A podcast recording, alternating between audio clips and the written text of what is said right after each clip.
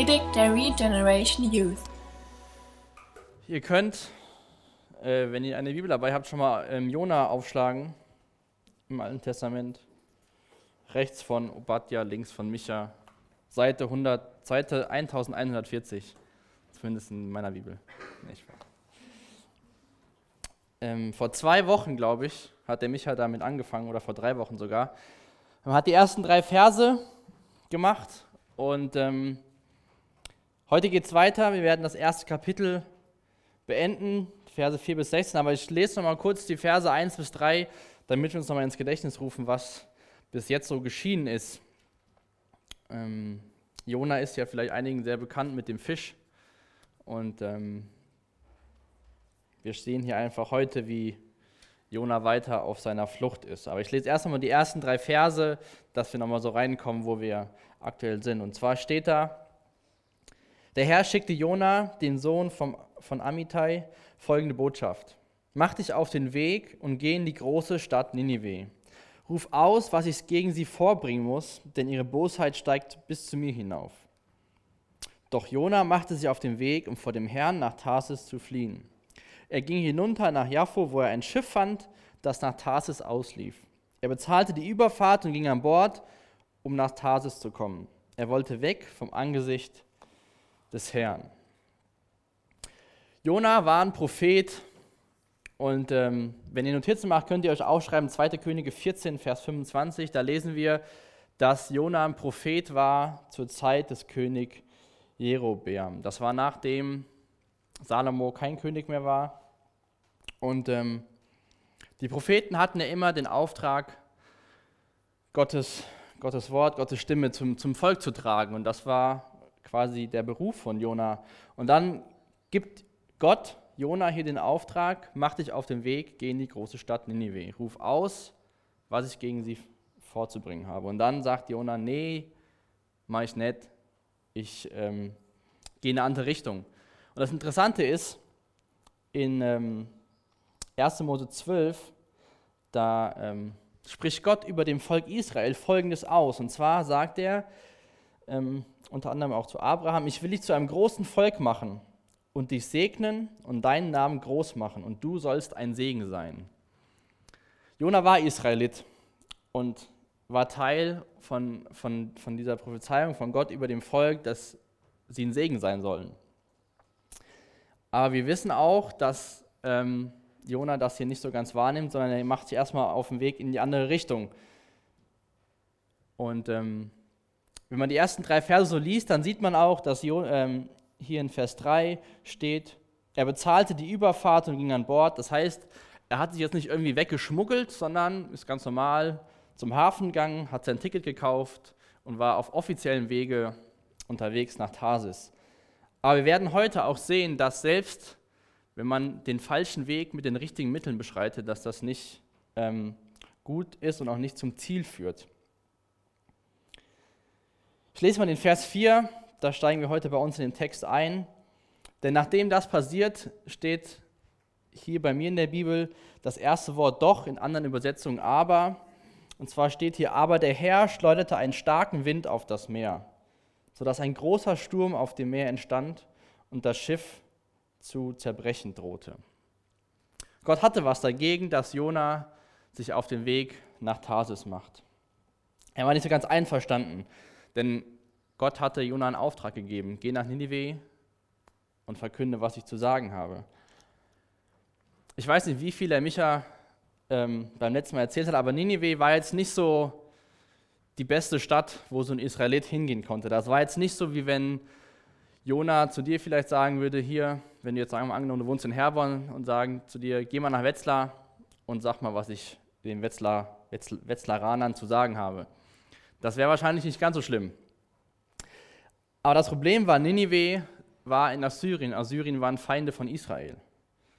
Er hat quasi, Jona hatte den Auftrag bekommen, hier geh ins Feindesland und dann sag als Israelit, der sowieso keine gute Beziehung zu den Assyrern hatte, sag den Assyrern noch, was mich an ihnen stört. Und ich habe gestern so gedacht, wahrscheinlich können wir alle rein menschlich gesehen die Entscheidung von Jona nachvollziehen. Er war zwar Prophet und war Gottes Sprachrohr zur damaligen Zeit. Aber wenn zu dir jemand sagt, hier geh mal zu den Feinden und sag den Feinden, was mich an den Feinden stört, dann würden wir wahrscheinlich erstmal alle sagen, äh, nee, lieber nicht.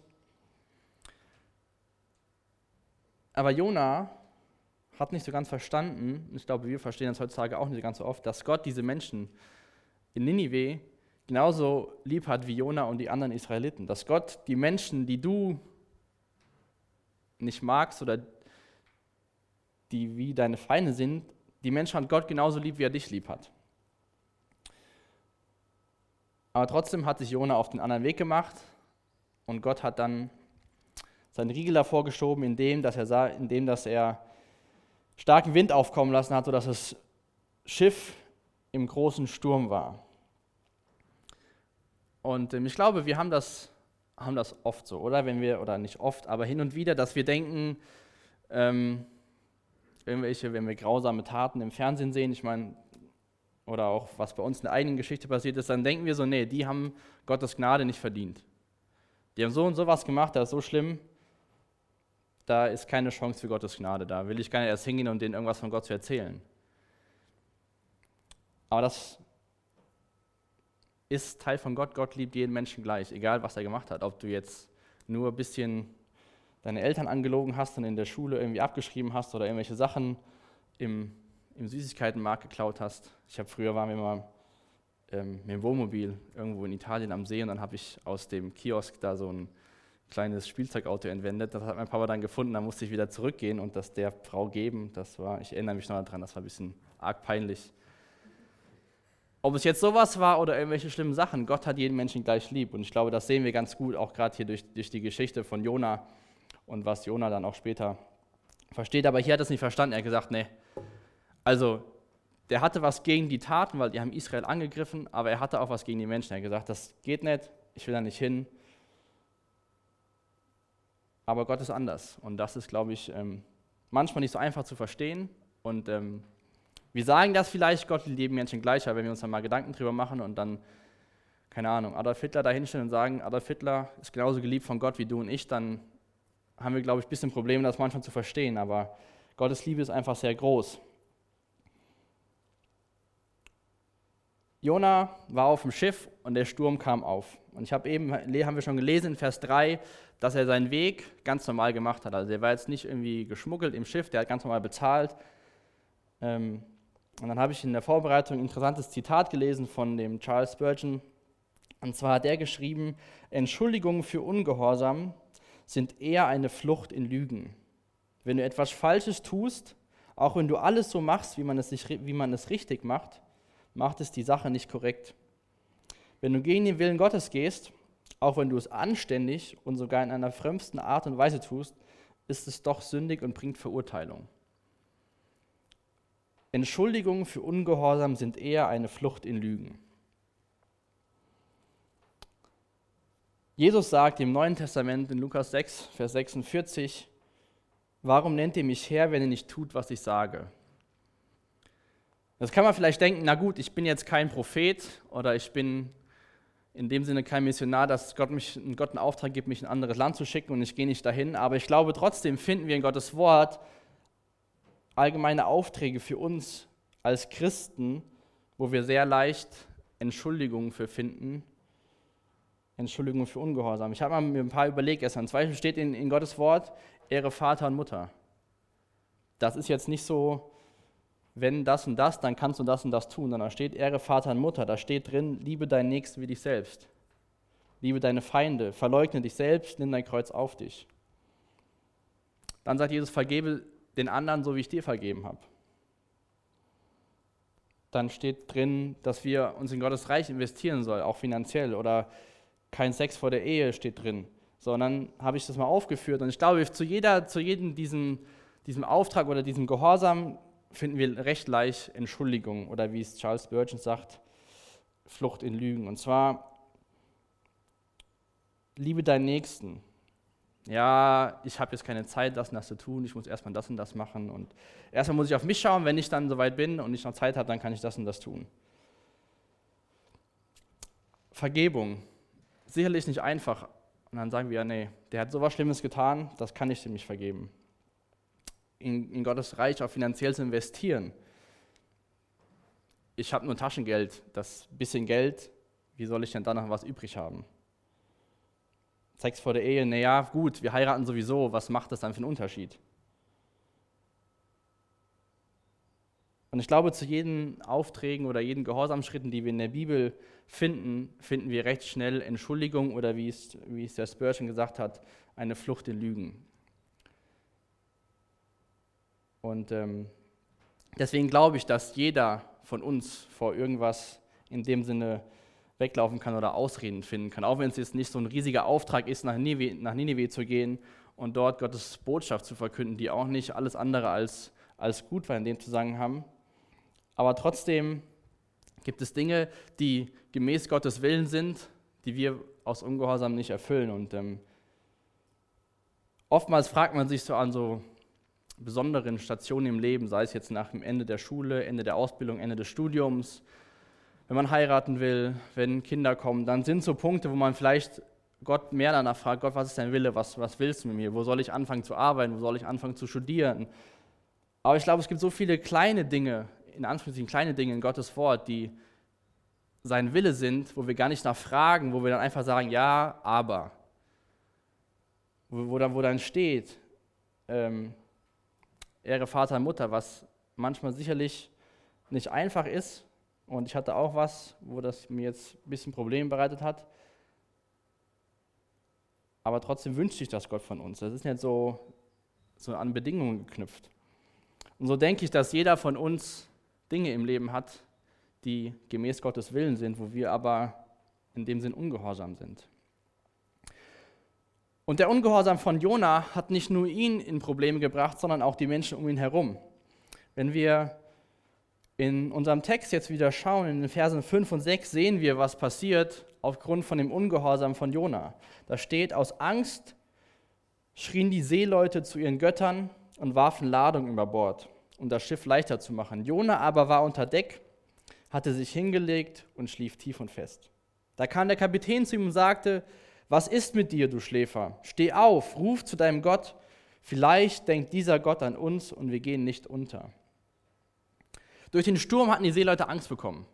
Die wussten nicht, was ist, haben angefangen, zu ihren Göttern zu beten. Das heißt, sie waren irgendwie religiös, aber wahrscheinlich hatte jeder so oder verschiedene Leute verschiedene Götter und haben angefangen, Ladungen über Bord zu schmeißen, damit das Boot leichter wird. Sie hatten Angst. Und zur gleichen Zeit liegt Jona unten im Schiffsbug und schläft. Warum er jetzt am Schlafen ist, weiß ich nicht, ob er einfach müde war von der Reise oder ob ihn das nicht interessiert hat. Aber die Leute hatten Angst und dann fangen sie an, diese Ladung zu über Bord zu werfen. Und dann muss ich an so Hollywood-Filme denken. Ende versucht man irgendeinen Film zu denken, wo jemand in großer Not ist oder wo jemand bedroht wird zu sterben. Diese Menschen sind dazu bereit, alles abzugeben. Alles, was ihnen wertvoll ist, was, für was sie gearbeitet haben, was, was sie für, für Wert erachten. Wenn, wenn sie an einen Punkt kommen, wo das Leben auf dem Spiel steht, sind sie bereit, quasi alles über Bord zu werfen, nur damit sie am Leben bleiben. Und ich glaube, wir erleben das immer häufiger dass Dinge passieren, wo Menschen davor stehen und bereit sind, alles zu geben, nur damit sie dann wieder gesund werden oder dass, dass wieder jemand, jemand, der gestorben ist, wieder zurückkommt. Und zu dieser Zeit der Einzige, der eine Lösung hat, der Einzige, der einen Gott hat, zu dem er wirklich reden kann, der schläft. Bist du manchmal in der heutigen Zeit einfach ein schlafender Christ, der im Bug sich setzt dem die Wellen und der Sturm und die Angst der Menschen egal ist und dann denkt so, ja gut, ich habe mein Kissen, ich habe mein Bett, was interessiert mich der Rest? Wir, die wir sagen, dass wir Gottes Kinder sind, die, wir, die wir sagen, dass, dass Jesus die einzige Hoffnung sind, wir sind diese Menschen in Zeiten von Stürmen, die dann den Leuten zumindest eine Hoffnung geben können, in dem Sinn, dass wir sagen können, da ist ein Gott, der liebt dich, der kümmert sich um dich. Da ist ein Gott, der will dir eine Hoffnung schenken. Da ist ein Gott, der will dir eine Zukunft schenken. Aber hier in der Geschichte ist die einzige Person, die diese Antworten geben kann, liegt unten und schläft. Und ich glaube, das kann passieren, wenn wir zu sehr gewöhnt werden an, an das christliche Leben. Ja, wir haben uns daran gewöhnt, ähm, dass Jesus an unserer Seite ist, dass wir beten können, wenn wir ihn mal brauchen. Wir haben uns daran gewöhnt, dass wir wissen, dass wir in den Himmel kommen. Wir haben uns daran gewöhnt, vielleicht, dass wir in einem Land leben, wo alles zurzeit noch easy ist, wo es nicht so viel Einsatz oder nicht so viel Mut kostet, Christ zu sein. Und dann fangen wir an zu schlafen und lehnen uns zurück und kümmern uns nicht, was um uns herum passiert. Aber ich glaube, wenn wir an den Punkt zurückkommen, was wir eben auch gesungen haben, alles, was ich brauche in dieser Welt, wenn wir an den Punkt zurückkommen und uns bewusst machen, was wir, wer wir sind und wer wir waren, bevor wir Jesus kennengelernt haben, dann sollten wir, glaube ich, aufwachen in dem Sinne, wenn wir am Schlafen sind und für Menschen in unserem Umfeld da sein, wenn sie in Stürme geraten und irgendwie alles versuchen. Und wenn Menschen in Not geraten, dann fangen sie an, zu irgendwelchen, zu irgendwelchen Göttern zu rufen oder irgendwelche Götzen anzubeten oder in irgendwelche Sekten zu gehen. Wie viel besser ist es, wenn die Leute, wenn sie in Situationen kommen, Menschen haben, die sie zu Gott bringen oder auf Gott zeigen können, dem Einzigen, der wirklich helfen kann. Aber was ich sehr ironisch finde, ist der Vers 6 in unserem Text. Jona ist auf dem Schiff, weil er vor Gott wegläuft. Jona, haben wir hier im Vers 3 steht, Jona, er wollte weg vom Angesicht des Herrn. Jetzt kommt der Kapitän, der mit dem Gott von Jona nichts am Hut hat und sagt, was schläfst du? Bete doch mal zu deinem Gott, vielleicht hilft er uns. Der Kapitän wusste zu diesem Zeitpunkt nicht, warum Jona auf dem Schiff ist. Aber dennoch ist er es, der Jona sagt, hier rede doch mal zu deinem Gott, vor dem er eigentlich wegläuft, von dem er gar nichts hören will, von dem er einen Auftrag bekommen hat, den er nicht ausführen will. Ich habe den Vers eben vorgelesen aus 1. Mose 12, wo Gott über das Volk Israel sagt, ihr sollt ein Segen sein für andere. Jona war hier kein Segen für andere, weil er ungehorsam war. Ihr könnt euch 1. Mose 20 aufschreiben, da ist die Geschichte von Abraham und seiner Schwester, äh, von seiner Frau, die er als seine Schwester ausgibt. Das brachte Unglück über den König, weil er dachte, es wäre die Schwester und es wäre kein Problem, wenn er sie zur Frau nimmt. Da war Abraham ungehorsam es hat keinen Segen gebracht, sondern Unglück gebracht über die anderen Menschen. Dann ist noch eine Geschichte in Josua 7. Da verliert Israel eine Schlacht und es stellt sich heraus, dass Achan Sünde begangen hat. So ist auch Unglück über andere gekommen, wo die Israeliten nicht gehorsam waren. Und das Gleiche sehen wir hier auch. Und ich weiß jetzt nicht, ob Josua, äh, Josua sag ich schon, Jona gebetet hat oder ob er nicht gebetet hat. Aber auf jeden Fall hat der Sturm sich nicht gelegt. Und ich weiß nicht, wie dein Leben mit Jesus zurzeit aussieht, ob du auf Jonas Wegen bist, wo du sagst, nee, ich habe keinen Bock darauf, das nervt mich, ich gehe mal in die andere Richtung. Aber ich glaube, wenn du dir unsicher bist, ein Punkt, wo man das gut dran festmachen kann, ist unser Gebetsleben. Denn ich glaube, wenn wir nicht mehr mit Gott und zu Gott laufen, sondern von ihm weglaufen, hören wir sofort auf, mit ihm zu reden. Jona hat geschlafen und hat nicht gebetet wie die anderen. Ich weiß, wie gesagt, wir kennen die Gründe jetzt nicht hundertprozentig, weil das steht in unserem Text nicht.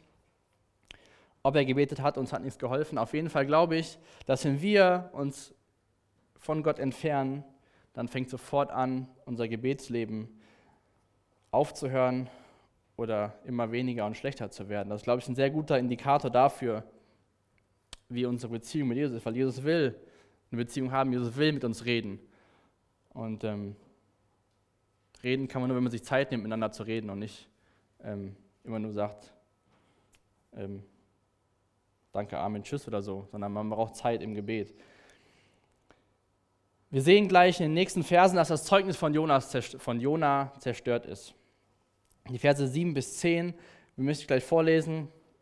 Und ähm, da steht ab Vers 7, da sagten die Männer, also die Seemänner zueinander, kommt, lasst uns das loswerfen, um zu sehen, weswegen uns dieses Unglück zustößt. Sie warfen das Los und das Los fiel auf Jona. Sag uns doch, warum dieses Unglück über uns hereinbricht, sprachen sie. Was ist dein Beruf? Aus welchem Land kommst du? Zu welchem Volk gehörst du? Er antwortete ihnen, ich bin ein Hebräer und ich bete den Herrn an, den Gott des Himmels, der Meer und Land geschaffen hat. Und er erzählte ihnen, dass er von dem Herrn fortlief. Die Seeleute waren entsetzt, als sie das hörten. Was hast du getan? jammerten sie.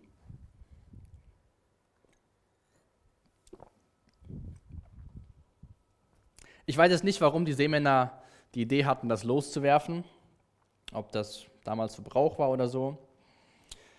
Aber auf jeden Fall lesen wir hier, dass das Los auf Jona fiel. Das macht jetzt nicht legitim, dass man jede Woche zum Spielautomaten gehen kann, weil das in Gottes Wort steht, dass man Glücksspiel macht. Aber es steht nun mal hier und das Los ist auf Jona gefallen. Und ich glaube trotzdem, dass Gott so Sachen gebrauchen kann, um irgendwelche Dinge zu organisieren.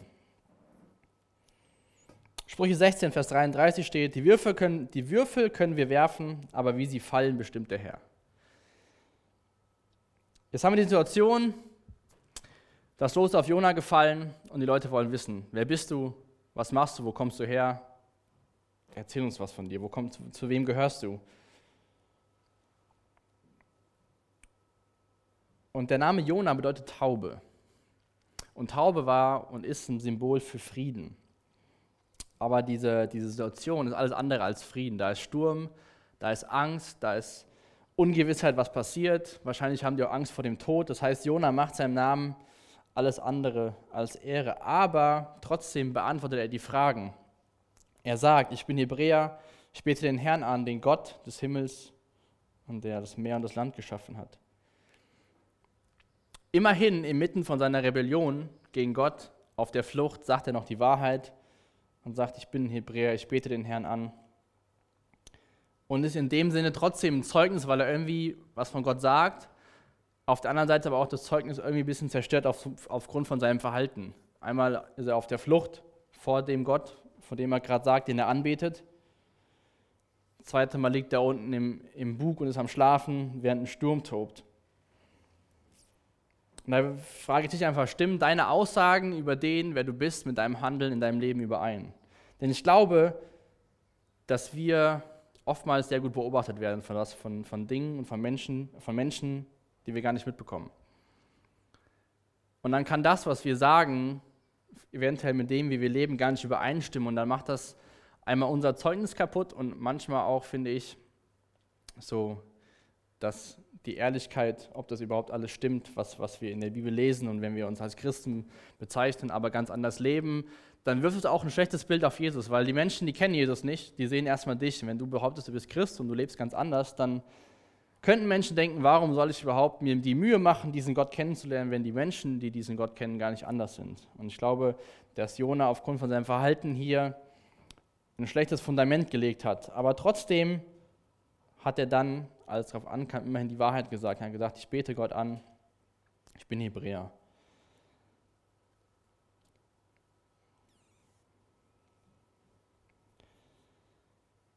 Und ähm, ich glaube, dass diese Menschen, die Seemänner, schon was gehört haben von, von, von diesem Gott, wenn, denn sie sagen hier in Vers 10, was hast du getan? Ich weiß es nicht, ob die generell allgemein auch vor ihren Göttern, die sie da, wo sie zu gebetet hatten, ein bisschen Angst vor hatten, aber irgendwie waren diese Menschen spirituell betroffen, in dem Sinn, dass sie Götter hatten und haben dann gefragt, was machst du? Und sie waren sich sofort bewusst, du bist schuld, warum das hier alles passiert. Jona, warum tust du es an? Sie hatten wahrscheinlich noch mehr Angst, so scheint es mir zumindest, wie vorher. Vorher war es nur ein Sturm aus ungeklärter Ursache und jetzt ist die Ursache für sie klar, dass Gott diesen Sturm schickt, weil Jona auf der Flucht ist. Im Psalm 139, die Verse 7 bis 12, da schreibt David, Wohin sollte ich fliehen vor deinem Geist? Und wo könnte ich in deiner Gegenwart entringen? Flöge ich hinauf in den Himmel, so bist du da. Stiege ich hinab ins Totenreich, so bist du da. Nehme ich Flügel der Morgenröte oder wohnte am äußersten Meer, würde deine Hand mich auch dort führen und dein starker Arm mich halten. Bete ich die Finsternis, mich zu, mich zu verbergen, und das Licht um mich her Nacht zu werden, könnte ich mich dennoch nicht vor dir verstecken, denn die Nacht leuchtet so hell wie der Tag und die Finsternis wie das Licht. Ich weiß jetzt nicht, ob Jona gemerkt hat, was er verbockt hat, bevor er diese Sachen gesagt hat. Ob er Buße getan hat, hat gesagt, und, ist, und ihm ist das bewusst geworden, dass er nirgendwo hinlaufen kann, wo Gott nicht ist, dass er sich vor seinem Angesicht nicht verstecken kann, was, was, er, was sein Ziel war. Aber wir sehen in den Versen 11 bis 13 so ein bisschen so die Schlüsselszene von, von der ganzen Geschichte, glaube ich, von heute. Ähm, und zwar geht es weiter in Vers 11. Und weil der Sturm immer stärker wurde, fragten sie ihn, was können wir nun mit dir tun, damit das Meer um uns herum zur Ruhe kommt? Jona antwortet dann, nehmt mich und werft mich ins Meer. Dann wird es um euch herum beruhigen, denn ich weiß, dass dieser schreckliche Sturm meinetwegen über euch gekommen ist. Doch die Männer ruderten mit aller Kraft, um zum Ufer zurückzukehren. Aber das Meer war zu stürmisch und sie schafften es nicht. Die Leute fragen Jona, du hast es verbockt, was können wir tun? Jona sagt, werft mich ins Meer. Aber die Frage ist jetzt, warum sagt Jona das? Wie gesagt, ich habe es gerade eben gesagt, ich weiß nicht, ob er an dem Punkt schon in dem Sinne Buße getan hat und gemerkt hat, das war eine dumme Idee, in die andere Richtung zu laufen. Ich weiß nicht, ob er Mitleid hatte mit den Seemännern, dass er vielleicht verstanden hat, okay, der Sturm ist da, weil ich vor Gott weglaufe, aber ich will nicht, dass dem was passiert, also gehe ich über Bord. Vielleicht hat er auch gedacht, lieber sterbe ich, bevor ich nach Nineveh gehe.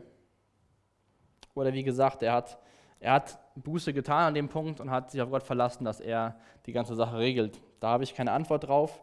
Aber ich könnte mir persönlich aufgrund von dem Text und wie wir Jona bis jetzt kennengelernt haben, gut vorstellen, dass, dass er die anderen Leute schützen wollte, aber selbst immer noch dachte, so, nee, lieber tot wie Ninive. Und hier, finde ich, sehen wir auch eine ganz eine Parallele zu Jesus, aber trotzdem aus ganz anderen Vorsätzen. Und zwar, Jesus ist auch der Einzige, der sterben musste, damit andere Menschen gerettet werden. Jesus war nicht, Jesus war nicht wie Jona Ursache für den Sturm, aber trotzdem ist er die Lösung, um den Sturm zu beruhigen. Jesus ist in dem Sinne, als er ans Kreuz gegangen ist, über Bord gegangen und ist gestorben, damit alle anderen Menschen Rettung erfahren. Wie gesagt, das, die Jona war schuld für den, für den Sturm, aber trotzdem ist es ein sehr cooles Bild auch für Jesus, dass, dass, einer, dass einer stirbt und der andere kann leben. Wenn Jona gar nicht erst weggelaufen wäre, wäre der Sturm gar nicht aufgekommen. Dann hätten die Leute ihr, ihr Schiff nach Tarsis fahren können. Jona wäre Ninive, da wäre alles gut. Aber die Seemänner sagen nicht, jawohl, gute Idee, Jona, bitte nimm die Reling und spring, sondern wir lesen hier, doch die Männer ruderten mit aller Kraft, um zum Ufer zurückzukehren. Die wollten wieder zurück an Land. Ich weiß nicht, wie weit die schon draußen waren, auf jeden Fall steht hier, sie wollten zurück an Land und haben es mit aller Kraft versucht. Finde ich wieder interessant. Erst sagt der Kapitän zu Jona, der vor Gott flieht, bete doch zu deinem Gott. Dann sagt Jona, werft mich über Bord, dann sterbe ich. Und die sagen, nee, wir fahren zurück dahin, wo sie hergekommen sind, dahin, wo Jona flieht.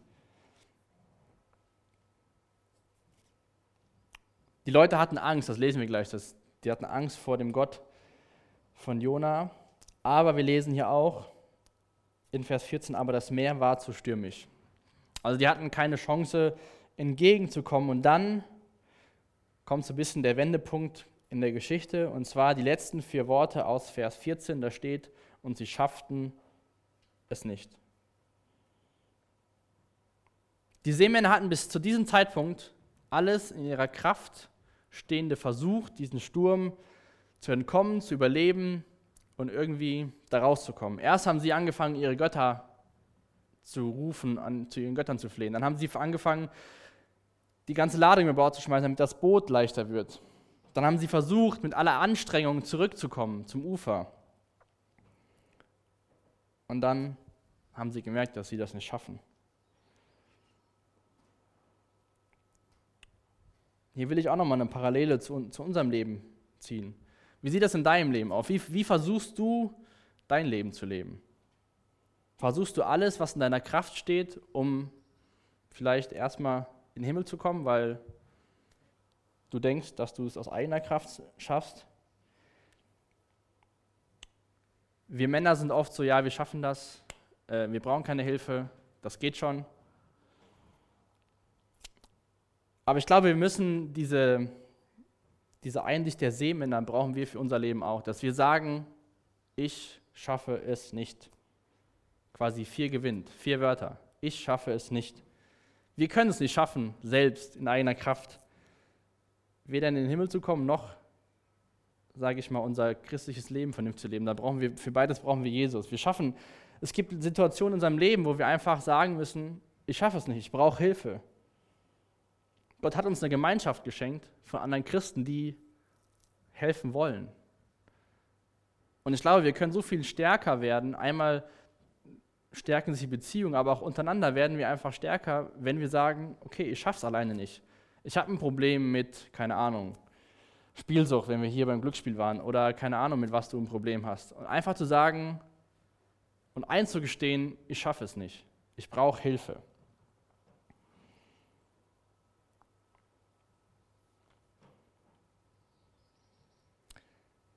Wenn wir uns jetzt hier die letzten drei Verse anschauen, dann sehen wir, dass die Seemänner, die Angst vor dem Sturm hatten, am Ende der Geschichte Ehrfurcht vor Gott haben.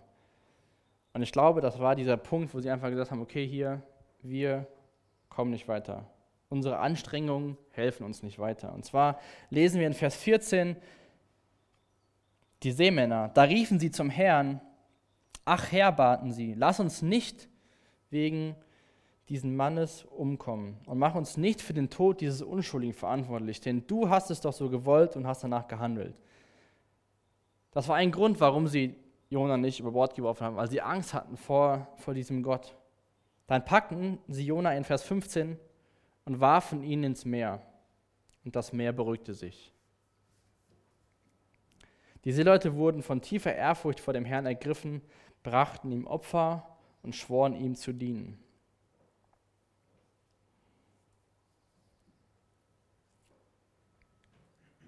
Und ich glaube, wir können ja auch wieder was sehr Praktisches für uns persönlich anwenden, und zwar, dass wir keine Angst oder Furcht vor den Umständen haben, sondern dass wir viel mehr Ehrfurcht vor Gott haben und dadurch unsere Sichtweise sich ändert.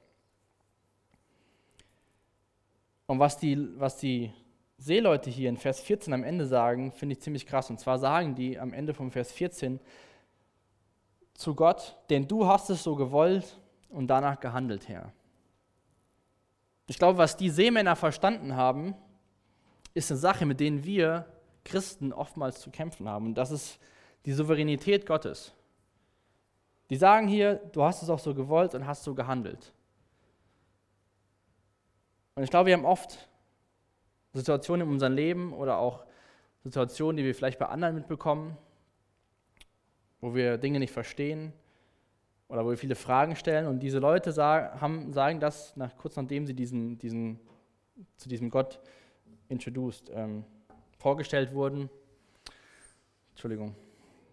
Vorgestellt wurden, sagen sie, du hast es doch so gewollt, du hast danach gehandelt, Herr. Und danach steht hier, die Seeleute wurden von tiefer Ehrfurcht vor dem Herrn ergriffen.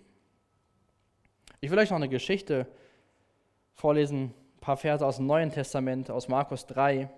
Da gibt es auch eine Personengruppe, die erst Angst hatten vor der See und dann Ehrfurcht hatten vor dem, der die See gestillt hat. Und zwar ist es in Markus 3, ab Vers 35. Da ist Jesus mit seinen Jüngern unterwegs auf dem See und da kommt auch dieser Sturm auf. Und dann steht ab Vers 35 hier, als es aber Abend wurde, sagte Jesus zu seinen Jüngern, wir wollen auf die andere Seite des Sees fahren. Jesus war schon im Boot. So entließen die Jünger die Menge, stiegen zu ihm ins Boot und fuhren los. Einige andere Boote fuhren mit ihnen. Doch bald darauf erhob sich ein heftiger Sturm und hohe Wellen schlugen ins Boot, bis es fast ganz voll mit Wasser gelaufen war. Währenddessen stief Jesus hinten im Boot mit dem Kopf auf einem Kissen. In ihrer Verzweiflung weckten sie ihn schließlich und riefen, Lehrer, macht es dir denn gar nichts aus, dass wir umkommen? Jesus erwachte bedrohte den Wind und befahl dem Wasser, Schweig, sei still. Sogleich legte sich der Wind und es herrschte tiefe Stille. Und er fragte die Jünger, warum seid ihr so ängstlich? Habt ihr immer noch keinen Glauben? Voll Furcht sagten die zueinander, wer ist dieser Mann, dass ihm sogar Wind und Wellen gehorchen? Ich glaube, wenn wir anfangen in unserem Leben, wo es mit Sicherheit, vielleicht jetzt noch nicht so viel, aber auch später, immer wieder Dinge kommen werden, Umstände kommen werden, von denen wir Angst haben, in denen wir Angst haben, wenn wir dann unseren Blick auf Gott richten und uns bewusst machen, wer er ist und dadurch vielleicht ruhig werden mitten im Sturm, weil wir wissen, wer bei uns ist, weil wir wissen, wer unsere Hand hält, weil wir wissen, wo unsere Zukunft ist. Jona war auf dem Weg nach Tarsis. Ninive, ich mache mal so rum, Ninive war ungefähr hier, dann ist er nach hier gelaufen, wo das Schiff losging und wollte schräg rüber nach Ninive, äh, nach Tarsis.